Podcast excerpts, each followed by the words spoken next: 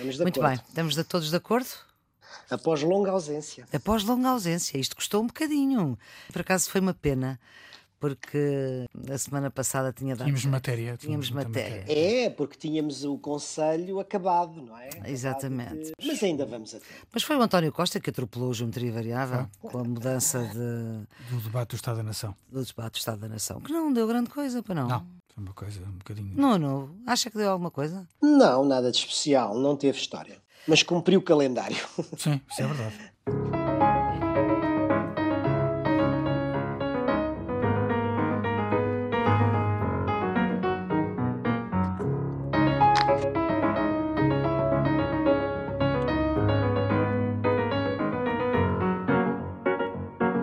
viva, bom dia. Estamos nesta edição, a última antes de férias. Nós que trabalhamos aqui aos feriados e nascemos em plena pandemia.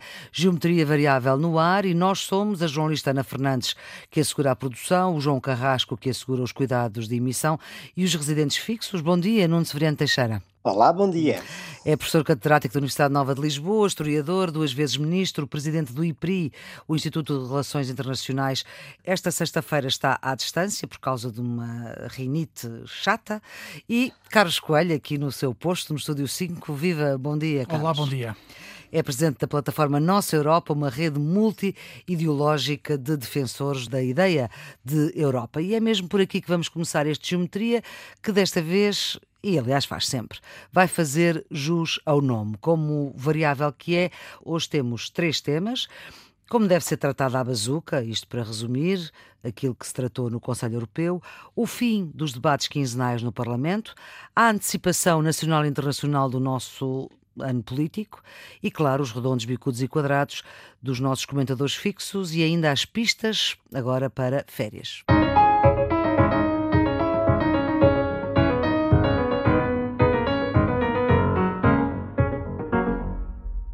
Vamos então, meus senhores, começar por aquilo que diz respeito a todos, como é que o quadro europeu delineado se vai concretizar depois de uma das reuniões mais longas que a Europa já viu, não foi a mais longa, os dinheiros e os apoios foram reorganizados e agora como é que vai ser? Carlos, quer começar já que está aqui em estúdio, deixamos o Nuno pensar mais um bocadinho. Não, não precisa de pensar muito para acertar, mas ehm, Depende. primeiro, primeiro pegar naquilo que disse ao Flor. É verdade, este foi o Conselho Europeu mais longo depois de Nice. E Nice tinha um tratado para discutir e para acordar, e portanto não é bem um fator de comparação. Esse é o primeiro dado e é um mau dado. Os líderes demoraram cinco dias para chegar a decisões e cinco dias em que se notou uma preocupação acentuada para falarem para as opiniões públicas nacionais, para centrarem os seus egoísmos nacionais, em vez de eh, se preocuparem com o interesse comum europeu. Portanto, é lamentável que o Conselho tenha precisado de tanto tempo para tomar estas decisões. Depois, uma coisa que geralmente a opinião pública não, não se apercebe é que o processo comunitário é um processo complexo que envolve diversas decisões e isto não é a decisão, isto é um passo da decisão. Ou seja, há muitas coisas que ainda faltam. O que é que este Conselho fez? Aprovou, em traços gerais, o Fundo de Recuperação, manteve os 750 mil milhões, embora eh, mais balanceado entre eh, aquilo que são subvenções e fundo perdido e aquilo que são empréstimos, Um bocadinho menos dinheiro para o fundo mais, perdido. mais equilibrada, e fez a pontaria para o quadro comunitário de apoio, ou seja, para as perspectivas financeiras entre 2020 e 2027. Bem, o que é que se passa? Passa-se que o Parlamento Europeu, já a seguir ao Conselho Europeu, eh, no dia 23 de julho, disse que Ameaça, é? discordava completamente das reduções que o Conselho Europeu fez no Orçamento da União, porque o Conselho Europeu baixou o Orçamento da União face àquilo que o Parlamento Europeu já tinha aprovado na sua primeira leitura, e diz que, se for assim, rejeita o Orçamento da União. Portanto, para quem tinha a sensação de que o Estava essencial... tudo tratado? Estava, não, não está nada tratado, estamos ainda a discutir. E depois, um outro dado que é preocupante é que o Fundo de Recuperação vai ser assente em dinheiro que a Europa vai buscar aos mercados. Para isso tem de haver garantias. As garantias no imediato vão ser dadas pelos Estados-membros, mas a ideia é de que as garantias vão estar assentes em recursos próprios da União. Isto é, a União vai ter outras fontes de financiamento, fala-se sobretudo numa taxa sobre os plásticos, sobre o ambiente e noutra sobre o digital, para alargar os recursos próprios, o que é essencial para nós darmos debaixo da ditadura dos chamados contribuintes líquidos. Olha, o problema é que todas as decisões de recursos próprios obrigam à unanimidade dos Estados-membros e obrigam à retificação pelos parlamentos. Entre países que têm um sistema bicameral, ou seja, que têm dois uh, parlamentos, e países como a Bélgica, em que os Estados são associados à decisão, são 41 parlamentos, repito, são 41 parlamentos dos 27 Estados-membros que vão estar envolvidos na decisão, nos debates e na votação. Quem disser que isto vai ser uma coisa rápida está a mentir. Isto vai ser uma coisa lenta eu estou preocupado com a concretização das decisões do Conselho e estamos muito longe, a meu ver, de poder dizer que há decisões estabilizadas ao nível dos financiamentos da União? Eu tenho preocupação, embora eu esteja um pouco mais otimista do que me parece que o Carlos está. Apesar de tudo, ao fim desses cinco dias, houve um acordo. Conseguiu-se aquilo antes de férias, não é? é exatamente. Uh, globalmente, como sempre numa negociação, e as negociações na União Europeia são sempre negociações muito difíceis, muito duras, muito complexas, mas do meu ponto de vista, o resultado é um resultado positivo. Em primeiro lugar, nunca até agora foi possível mobilizar na União Europeia um montante desta natureza. Juntando o quadro financeiro plurianual, o Fundo de Recuperação, os 540 mil milhões que já tinham sido aprovados pelo Eurogrupo. Isso prefaz mais ou menos os 2 bilhões ou 2 trillions em inglês, portanto, os tais 12 hum. zeros, uhum. que é praticamente equivalente àquilo que países ou blocos económicos como a China ou os Estados Unidos injetaram nas suas economias para a recuperação da crise. E isto é já de si positivo. Mas do meu ponto de vista, não é isto mais positivo, ou seja, o mais importante não é quantitativo, é qualitativo. O Carlos referiu aí dois pontos que a mim me parecem importantes. O primeiro tem a ver com o facto de, pela primeira vez, a União permitir a emissão de dívida conjunta. Lembrem-se da polémica em torno dos coronabonds, uhum. dos eurobonds, a recusa liminar da Alemanha na última crise sobre isto. Até Durão Barroso maneira... veio agora lembrar que a senhora Merkel disse em relação Só aos por cima do cadáver dela. Exatamente. E, portanto, este ponto é importante. Mas é mais do que isto. É que para financiar essa dívida, ela contrai um empréstimo que é financiado por impostos ou futuros impostos, que não são impostos nacionais, são impostos sobre atividade económica transnacional. Estamos uhum. a falar do, das emissões digital, de carbono, sim. do digital, etc, uhum. etc. Ora bem, a capacidade de contrair empréstimos, a capacidade de lançar impostos, isso é praticamente um tesouro. É quase um tesouro, no sentido dos tesouros nacionais, eh, que é uma coisa que falta à União Europeia, como é óbvio, falta à União Económica e Monetária. Isto é absolutamente inovador. Como o é como é a transferência fiscal que pela primeira vez se faz. Já vamos ver se isto se concretiza ou não, mas se isto se concretizar, então isso significa que há uma transferência fiscal dos mais ricos para os mais pobres através dos subsídios. Isto também o é a primeira Carlos vez está aqui, tem um pionés na cadeira, ó Carlos. não, o que o Nuno está a dizer é, é rigorosamente verdade. Mas há matizes. Eu devo confessar, como europeísta ferranho, que eh, quando vi a saída do Reino Unido, uma das coisas que disse para lá de lamentar a saída do Reino Unido, ainda bem que, sob o ponto de vista orçamental, eles saem porque acaba o cheque britânico. O cheque britânico tinha sido uma invenção da senhora Thatcher, eh, negociada com Jacques Delors, para aliviar a participação britânica para o orçamento comunitário. Eh, o chamado British Rebate, que está traduzido em português por abatimento. Ora, infelizmente, este acordo no Conselho mantém esta lógica perversa dos abatimentos relativamente à Dinamarca, à Alemanha, aos Países Baixos, à Áustria e à Suécia. Os tais frugais, não é? Os tais frugais. Oh, Carlos. Sim, oh, oh, não, oh, Nuno, só, só para dizer, ok, há transferência dos países ricos para os países pobres, certo, que é uma consequência do mercado interno, porque esses países beneficiam do mercado interno é?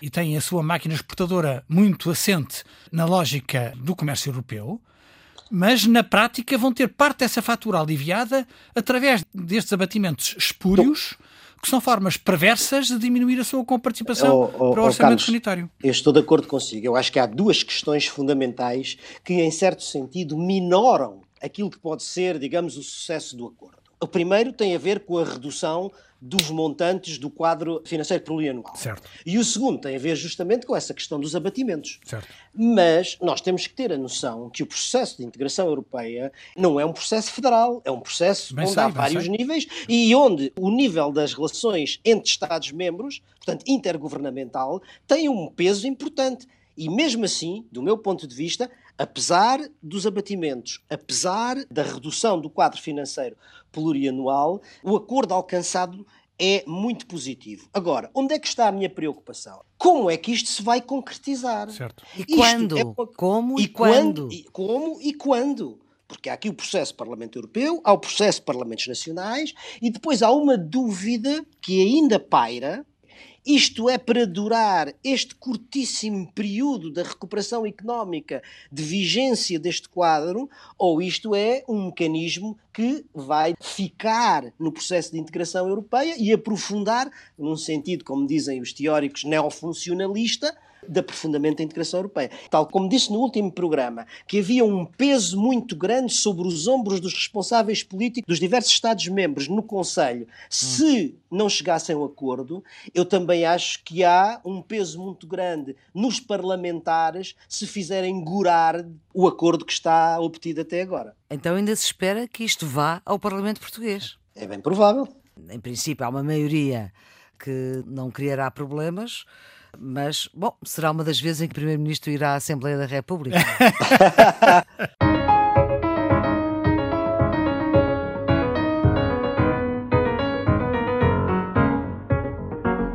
Vamos seguir para um dos temas políticos que marca este 2020, para lá da pandemia, evidentemente, e que muda a forma como olhávamos para o desenrolar da vida política em Portugal nos últimos 13 anos. Portanto, não é coisa pouca nem de sumenos importância. Os deputados do PS e do PSD votaram, enfim, houve algumas dissidências, quer num partido, quer noutro, mais no PS que no PSD, mas votaram alterações ao regimento da Assembleia da República para que o Primeiro-Ministro seja chamado a responder em plenário aos deputados de dois em dois meses.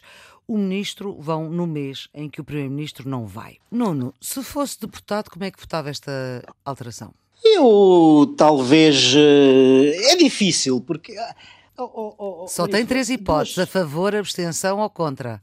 Não, eu, eu- se, se me dá essa, só me dá essas três hipóteses, mas eu depois. São as únicas que preciso- existem. Não, não, Mas depois esse- vamos falar. Depois preciso explicar. Claro. Não, eu, votava, eu votava a favor. Muito bem, e o Carlos votava? Eu votava contra. É um ótimo começo de conversa. Então, porquê é que votava contra, Carlos? Votava contra porque eu acho que a democracia precisa de, de um sistema de, de pesos e contrapesos. Eu fui durante muito tempo deputado da Assembleia da República e recordo-me de algumas das alterações regimentais em que queríamos obrigar o Primeiro-Ministro a estar no Parlamento e, na altura, eh, havia um problema de natureza constitucional. Isto é, nós podíamos obrigar o Governo a estar presente, mas não podíamos obrigar o Governo a fazer-se representar pelo Primeiro-Ministro. Era o Governo que decidia como é que se queria fazer representar. O que eu acho que faz sentido é um Parlamento que quer aumentar o seu controle sobre o executivo. É esta a lógica da democracia. Os governos respondem perante os parlamentos, não são os parlamentos que respondem perante os governos.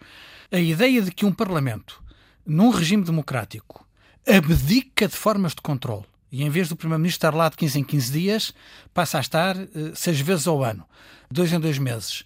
E quem faz a proposta ser o partido da oposição, Por acaso também é o seu. Uh, que é o meu, dizer, acho que isto não, não faz sentido nenhum. Quer dizer, não faz sentido nenhum que a Assembleia da República reduza os seus mecanismos de controle do Executivo num sistema político e numa cultura nacional em que o Executivo tem mais, muito mais instrumentos do que o Parlamento, e não faz nenhum sentido que seja a oposição a renunciar a mecanismos de controle do Executivo. Portanto, eu acho que nada disto faz sentido.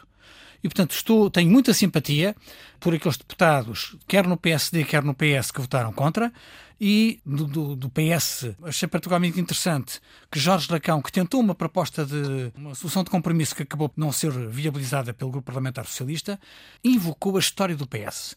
Porque estes debates foram criados numa altura em que o governo era socialista, e foi uma figura do PS, que seria mais tarde secretário-geral do Partido Socialista, António José Seguro, que conduziu essa revisão do regimento. Mas não foi sozinho, ele não, fez isto. Fez isso com um grande consenso das bancadas, praticamente Com todas. um grupo de trabalho, no fundo. e Sim, não, um grupo de trabalho, mas eh, com, com, partidário. com um grande consenso parlamentar. esta reforma foi aprovada por unanimidade. Uh, António José Seguro teve um grande consenso à volta dele e faz parte da cultura parlamentar portuguesa a criação de mecanismos mais exigentes de controle do Executivo. É uma pena que uma maioria parlamentar que não existe, tipicamente Bloco Central, PS, PSD, no governo e na oposição, se tenham consertado para reduzir, para limitar os mecanismos de controle uh, do Parlamento sobre o governo. Bem, eu, eu, quero juntar a minha voz ao elogio que o Carlos fez ao António José Seguro, porque eu acho que o António José Seguro fez um trabalho notável nessa altura, que aliás depois aprofundou num trabalho académico que publicou em livro. Mas hoje é a minha vez de discordar.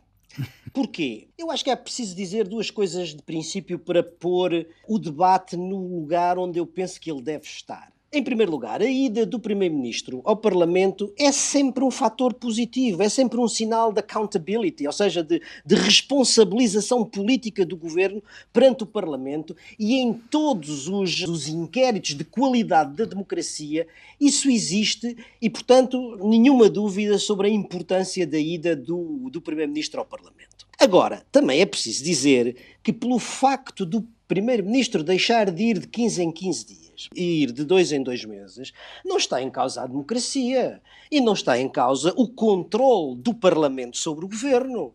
O Parlamento não deixa de ter nenhum dos mecanismos, nenhuma das competências de fiscalização do governo. E, portanto, é preciso também que nós situemos a questão dentro destes parâmetros. Vamos lá ver. Isto não pode ser dissociado do sistema político. E em democracia há vários sistemas políticos. Uhum. Falamos muitas vezes no Reino Unido para dizer o Primeiro-Ministro do Reino Unido vai ao Parlamento todas as semanas. Certo. Está bem, meia hora, a hora do almoço, mas vai lá todas as semanas. E sabe mas as estamos... perguntas de antemão, ao que parece. Mas estamos a falar de um regime parlamentar, puro e duro. O nosso não é Como, assim. aliás, na Itália. Porque no outro lado, o que nós temos, um regime presidencial, em que o presidente nunca vai ao Parlamento porque não depende dele. Ele nunca vai ao Parlamento. Ele, quando lá vai, não é para fazer o debate do Estado da Nação, é para fazer o discurso do Estado da Nação. Portanto, entre estes dois extremos, de um regime parlamentar e de um regime presidencial, nós temos um sistema semipresidencial. E dentro dos sistemas semipresidenciais, há os de maior pendor presidencial, vamos dizer assim, o caso da França. Repare, em França o primeiro-ministro depende do presidente e aqueles mais parlamentares ou parlamentaristas, como quiser, como o caso da Áustria, é o outro lado, em que o, o, regime é quase, quase parlamentar, no sentido uhum. tradicional. O nosso é um é regime é que está a meio, está mais ou menos, há um certo equilíbrio e, portanto, é preciso que nós também pensemos nisto no quadro do sistema político que nós temos. Bom, no nosso caso, o Primeiro-Ministro, ou seja, o Governo, depende e responde perante o Parlamento. E, portanto, o Primeiro-Ministro deve ir, tem que ir ao Parlamento. Mas temos que dosear, vamos dizer assim, vamos, temos que ponderar essa ida. Nós temos várias experiências no, em Portugal que eu acho que que é interessante muitas vezes relembrar. Na Primeira República, hum. o Primeiro-Ministro, não se chamava Primeiro-Ministro, chamava-se o Presidente do Ministério, mas os ministros passavam a vida no Parlamento, não faziam outra coisa. O Parlamento era o centro da vida política, da intriga política. O professor Salazar jamais deve ter posto os pés na Assembleia Nacional a não ser para sessões solenes. Na ele democracia... ele tinha porque ele tinha lá o gabinete dele, tinha que lá ir, mas pronto, tirando isso. Na democracia, nós temos três modelos. Temos o modelo Cavaco, que não passava cavaco ao Parlamento, não é verdade? Uh, ia para o debate do Estado da Nação. E para o programa de governo, certa, certamente. certamente era é para o orçamento, para as moções Mas o orçamento já era o Ministro das Finanças que Já era muitas vezes o Ministro das Finanças. Depois, Até o, o Carlos governo, está a dizer que sim. O Guterres, e era uma vez por mês. Mês, debate mensal, exatamente. E depois da reforma coordenada pelo António José Seguro, eh, no, no Sócrates e posteriormente, os tais 15 em 15 dias. Agora, tanto quanto eu vi, Portanto, é de dois em dois meses, mais duas vezes por ano, cada vez que termina uma presidência para prestar contas sobre a Europa, mais o Estado da Nação, mais o orçamento, isto faz pelo menos nove, dez vezes. Mais, há aqui outra coisa, é que no modelo anterior só havia uma ronda de perguntas. E tanto quanto eu percebi, nesta alteração ao regimento, há duas rondas de perguntas Eu tive duas experiências. É um debate maior, não é? É um debate maior. Sim, é um debate maior. Eu tive duas experiências. Eu tive a experiência Guterres e tive a experiência Sócrates. E eu diria que talvez seja excessivo esta ideia do de dois em dois meses, mas para um regime semipresidencial relativamente equilibrado, é, quer dizer, isto não é uma ciência exata, mas eu diria, uma vez por mês, parecer-me equilibrado. Eu só queria dizer o seguinte: eu concordo com o Nuno que isto não acaba a democracia. A democracia não está em perigo. Isso aí... mas, mas isto não reforça a democracia, vamos ser claros. E depois, o Nuno tem razão, há outros mecanismos de controle. Mas então melhorem-se os outros mecanismos de controle. Certo, de acordo, com, uh, uh, de acordo consigo, Carlos. Em, em vez de, de encontrar a solução mais fácil, quer dizer, vamos reduzir a presença do Primeiro-Ministro na Assembleia da República. Eu acho que esta, esta é uma tendência negativa que não devia ter sido prosseguida.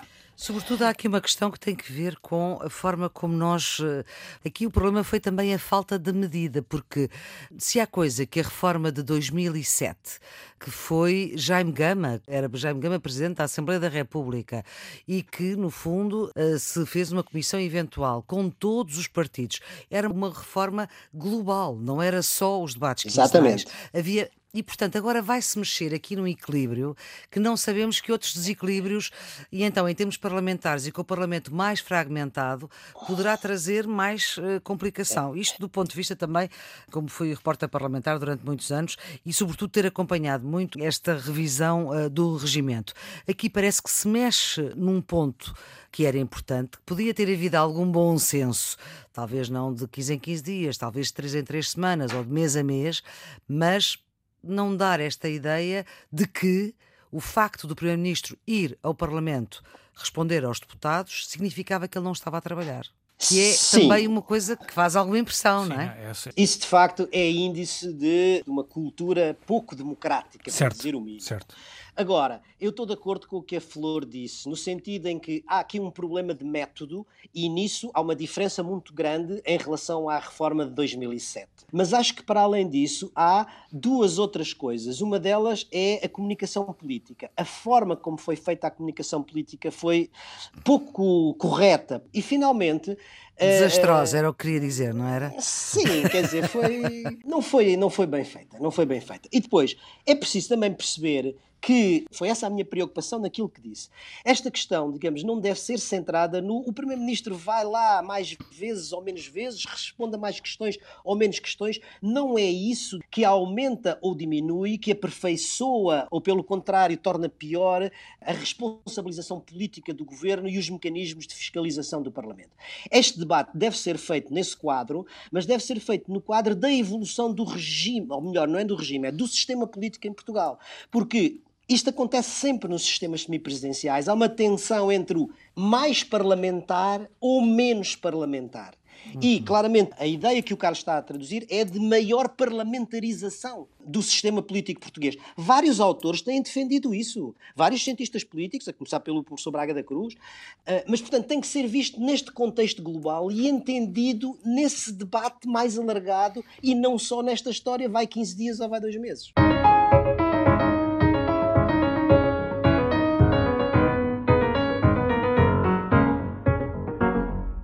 Ora bem, nós vamos ter uma pausa, vamos voltar em setembro e, portanto, decidimos fazer neste último emissão 14 do Geometria Variável, vamos fazer uma antecipação de como é que vai ser a rentrée política em Portugal e, enfim, também em termos internacionais.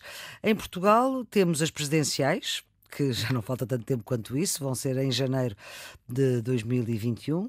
Temos antes disso as regionais eh, dos Açores em outubro deste ano, 2020, e as autárquicas em 2021, eh, setembro ou outubro. Sem dúvida nenhuma, nós temos no horizonte um conjunto de datas eleitorais que são importantes para o país, mas antes disso, temos dois temas que serão absolutamente fundamentais para percebermos a evolução económica, social e eventualmente até política do país. Uhum. O primeiro tem a ver com a evolução da pandemia. Teremos ou não uma segunda vaga? Que intensidade terá essa segunda vaga?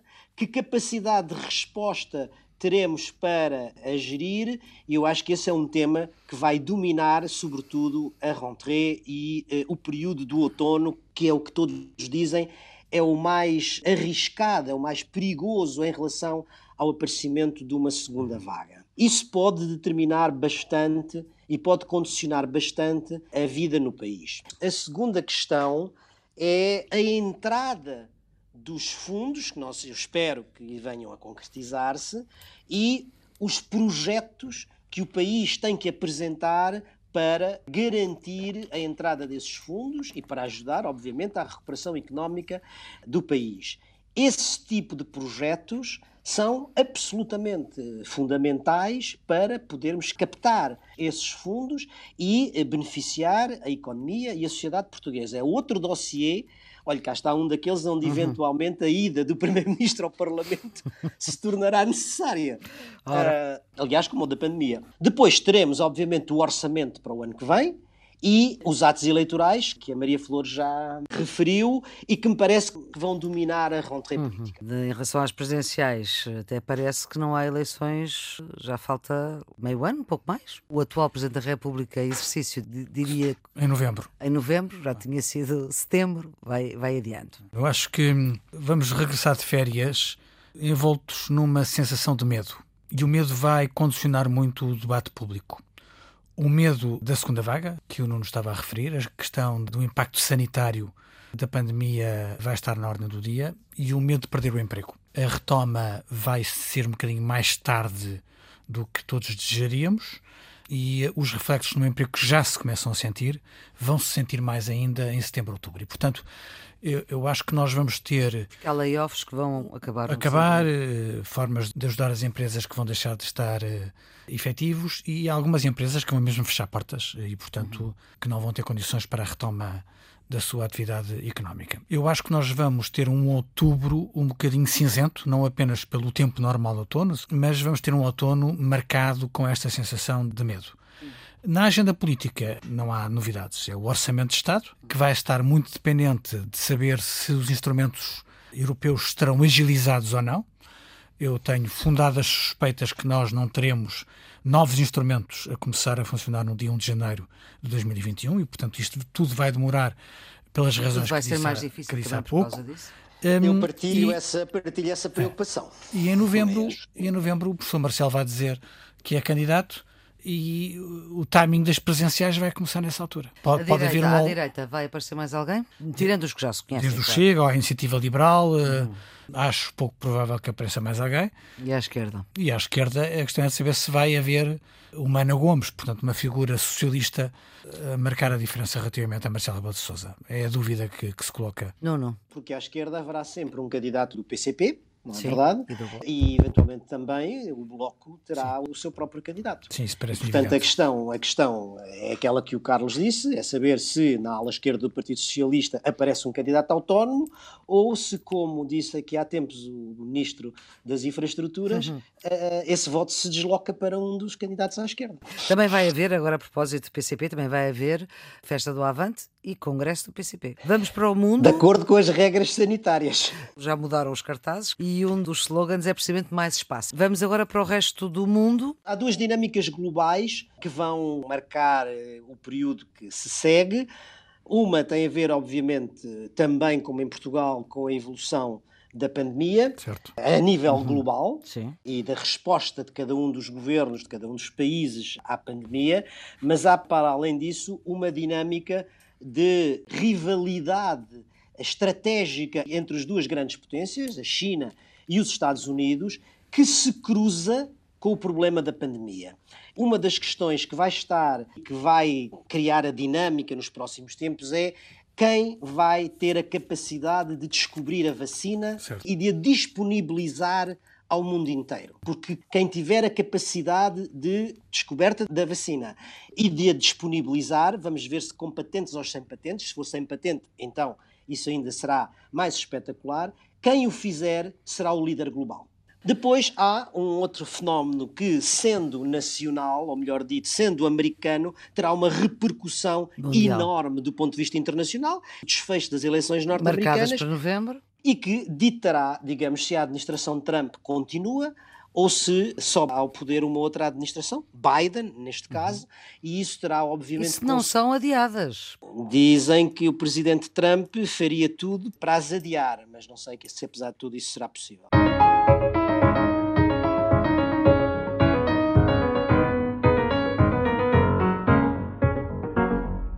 Carlos, o seu redondo.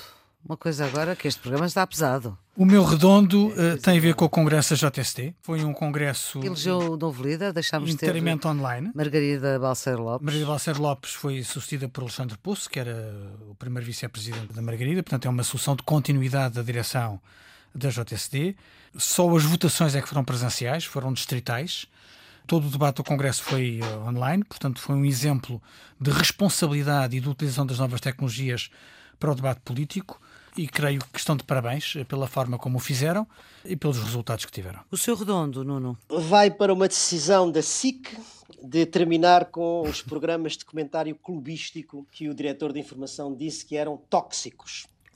Não sei se se lembram, no princípio de, do confinamento, eu disse aqui que uma das coisas boas que a pandemia tinha trazido consigo era justamente o fim desses programas que, a pretexto de futebol, havia gritaria, atropelos, insultos, em direto e em horário nobre. Verdadeiramente do que se tratava, em linguagem técnica, era de um churrilho de incivilidades, e as incivilidades são do foro contra a ordem nacional, é preciso lembrar. Muitas vezes eh, acho que se chegava ao limite do incitamento ao ódio e à violência, o que já é foro penal, já é outra coisa. Porque a ideia que se tinha era que as pessoas que participavam naquilo não tinham uma ideia, ou se calhar tinham, não sei, do poder da palavra sobre eh, pessoas, sobretudo pessoas fanatizadas, como acontece nas claques, não é? Uhum. Mas nunca ninguém chamou esses senhores à pedra. Espero que as outras estações também tenham idêntica posição. Já, já a TVI tomou a mesma, mas aqui na RTP não se tomou porque, de facto, a forma como se fala de futebol na RTP não incita, é diferente. Não é incitava ao ódio. É e, portanto, são é debates até, às vezes, bastante interessantes sobre o fenómeno desportivo, que às vezes vezes também não, não se centrava única e exclusivamente sobre o jogo de futebol. Vamos então para o bicudo. O bicudo tem a ver com a Convenção de Istambul. A Convenção de Istambul uh, abriu para assinaturas em 2011, uh, eh, entrou em vigor em 2014. É uma convenção internacional de prevenção e combate à violência contra as mulheres, eh, contra a violência doméstica. Todos os Estados-membros da União são naturalmente signatários da Convenção de Istambul e o governo polaco numa cruzada uh, hiperconservadora, quer uh, abandonar a Convenção de Istambul, depois de várias considerações de natureza ofensiva e discriminatória, porque entende que deve ser contra todas as criações feministas. Dizem que todas as criações feministas têm que ser combatidas. E, portanto, na opinião do governo polaco, esta Convenção de Istambul é uma uh, criação feminista. Portanto, aparentemente, o governo que está uh, na Polónia acha que as mulheres devem ser submetidas à violência, que as vítimas não devem ser protegidas, que estes fenómenos não devem ser prevenidos. Nós que acusávamos o governo polaco de ser conservador, neste momento temos que dizer que ele é retrógrado. Uhum. isto é um passo. É mais um problema para a Europa que tem vários problemas desses para resolver no Exatamente. seu seio. No, no seu bicudo. Mais uma vez, no espaço de poucos meses, vai para o novo banco mas uhum. é, é, inevitável. Sim. Depois dos prejuízos apresentados, eh, das injeções de capital, dos 75% de aumento dos seus eh, gestores, de uma primeira venda de imóveis com prejuízos de 330 milhões para depois ir buscar esse dinheiro ao Fundo de Resolução, agora é uma uhum. segunda venda com contornos pouco claros que causa um prejuízo da ordem dos 600 milhões de euros. Isto significa que isto não se trata de um erro de gestão, não se trata de um acaso, trata-se de uma estratégia de fazer gerar prejuízos ao banco para alguém ganhar, sugando o dinheiro dos contribuintes de uma forma sistemática e organizada. Eu penso que isto, enfim, tem um lado que é criminal e, portanto, é importante, como já foi pedido, o inquérito do Ministério Público, mas tem também um lado político. É que a sociedade civil tem direito a saber qual é a cláusula, ou quais são as cláusulas do contrato de venda à Lone Star, porque isso ainda não ficou claro e eh, só com isso nós podemos saber se isto está a fazer ao abrigo da lei ou não. Vamos para os quadrados, Carlos? Os meus quadrados, o meu quadrado é, é a pandemia internacional, que já falámos neste programa. Uhum. Ela está a aumentar. A OMS está muito preocupada. Nos últimos quatro dias, pela primeira vez, ultrapassámos um milhão de novos casos em quatro dias. Uhum. Para termos uma ideia, no mundo inteiro, neste momento, são 17 milhões. Já muito mais de meio milhão de mortos, 667 mil mortos. Há países que estão a disparar. Agora a Índia está a aumentar imenso para já os casos, ainda não os mortos, mas isso será uma consequência inevitável.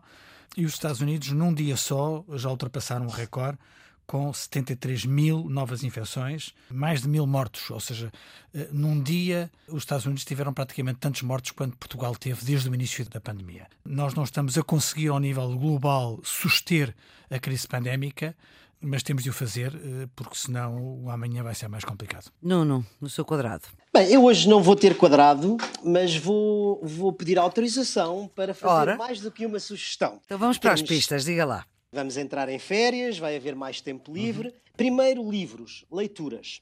Nós temos olhado para a pandemia sob dois pontos de vista.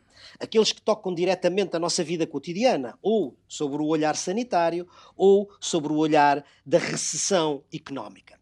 Mas a pandemia é mais do que isso. A pandemia é, é um fenómeno social total, como dizem os, os sociólogos. E, e, portanto, há outros olhares sobre a pandemia. Era para esses olhares outros que eu gostava de chamar a atenção e ia sugerir dois livros. O primeiro do historiador búlgaro, mas de Oxford, Ivan Krastev, um livro já publicado em Portugal, traduzido em português, chamado O Futuro por Contar: Como a Pandemia vai Mudar o Nosso Mundo. E o segundo livro, de um filósofo francês, Bernard-Henri Lévy, portanto, BHL uhum. para os amigos. Uhum. E que deu várias entrevistas aos órgãos de comunicação social portugueses recentemente. Ah, sim, sim, isso, comunicação é com, com o Bernard Rilly, é verdade? é este vírus que nos enlouquece. Só duas sugestões, nas leituras acho que as férias, a praia ou o campo convidam a leituras mais leves e há um clássico fantástico que são os Nove Amanhãs do Asimov, que para quem não conhece dão uma ótima leitura de, de férias. Para quem gosta de consultas mais digitais, recomendo a comunicação social em português. A BBC tem um canal em português. É, sim, uh, revi uma produção que fizeram há pouco tempo, em Londres, sobre Jean-Charles de Menezes, que foi um jovem brasileiro de 27 anos que foi assassinado pela polícia em julho de 2005. Eles confundiram-no com um terrorista, mataram-no com 11 tiros, 7 tiros na cabeça e outros nas costas. O que é impressionante neste caso é que um inocente morreu e não há ninguém condenado. A justiça inglesa não condenou nenhum polícia e condenou a corporação policial da área metropolitana de, de Londres numa multa por pôr em perigo a segurança da população através desta, desta uhum. operação. Essa é uma reportagem fantástica que está eh, na BBC em português. Também tivemos agora recentemente um jovem ator assassinado também por, eh, enfim, por um crime racista em Portugal, em pleno a uma da tarde, em Moscavide, com uma, uma arma que vinha do ultramar. Eu não comento casos judiciais, mas devo dizer que estranhei a pressa com que um porta-voz da polícia veio tentar dizer que não havia motivações racistas no crime. Eu não sei se houve ou se não houve, espero que o processo judicial prove isso, mas hum, nestas coisas acho que a polícia não se deve precipitar a fazer a leitura das motivações, seja para um lado, seja para o outro, porque fica sempre a suspeita do que é que está por trás desta reação apressada. A minha sugestão final é um disco que acaba de ser publicado da cantora moçambicana, mas que vive há muitos anos em Portugal, Selma Wamus. Uhum. Chama-se Lioningo, que significa luz num dos dialetos eh, moçambicanos. A Selma Wabusa é uma grande cantora que faz uma extraordinária síntese entre a formação clássica e as raízes da cultura africana. Mistura línguas, ela canta em inglês, em, nas línguas eh, moçambicanas, em português, em diferentes linguagens, diferentes culturas e concilia eh, de uma forma extraordinária a tradição e a modernidade. E, portanto, eu gostava de, de chamar a atenção para este disco, porque num tempo em que a questão do racismo ganha, infelizmente, atualidade, e ganha atualidade também em Portugal. Vale a pena lembrar esta grande cantora que é um exemplo de pontes entre África e a Europa. O Geometria Variável fica então por aqui. Vamos voltar em setembro, sempre com o Nuno Severino Teixeira e Carlos Coelho. E os convidados que vamos escolhendo, já por aqui passaram Carlos Moedas, antigo Comissário Europeu, e Elisa Ferreira, atual Comissária Europeia. Para já estamos uh, paritários. A produção é da jornalista Ana Fernandes, os cuidados de emissão de João Carrasco. Vamos ficar então com a sugestão deste novo álbum de Selma Wamus. Até setembro, descanse e pense. Boas férias.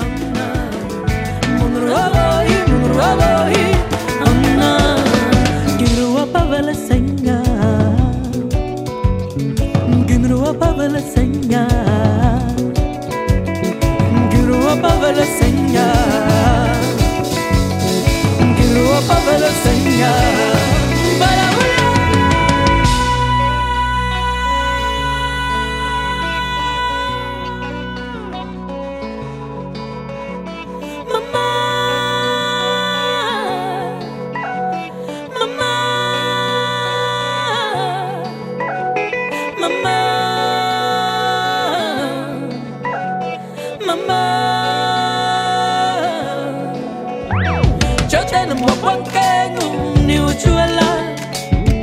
Cho tay nó mà băng kê ngủ mà nhiều chua la. Mà tu na kau mà khăn cô ha mà tu na kau mà khăn cô ha